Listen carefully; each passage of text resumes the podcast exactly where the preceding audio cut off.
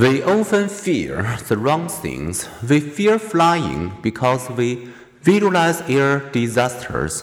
We fear letting our sons and daughters walk to school because we see mental snapshots of abducted and brutalized children. We fear swimming in ocean waters because we replay Jaws with ourselves as victims. Even just passing by a person who sneezes and coughs heightens our perceptions of various health risks. And so, thanks to such readily available images, we come to fear extremely rare events.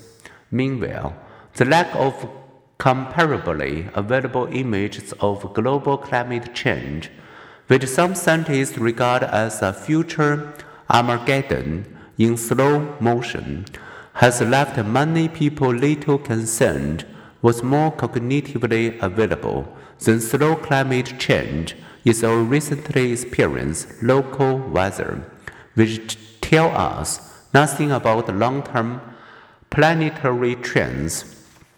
Usually, hot local weather increase people's worry about global climate warming, a recent cold day reduces their concern and overwhelms less memorable scientific data.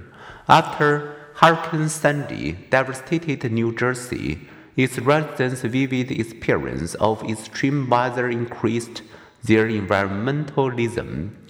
Dramatic outcomes makes us gasp, probabilities we hardly grasp.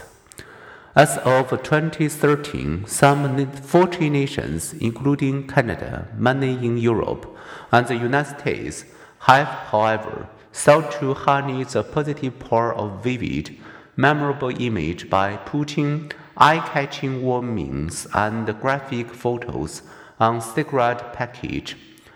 This campaign has worked, as psychologist Paul Slovic points out, we reason emotionally and neglect probabilities.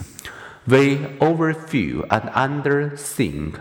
In our experiment, donation to a starving seven-year-old were greater when her image was not accompanied by statistical information about the millions of needy African children like her.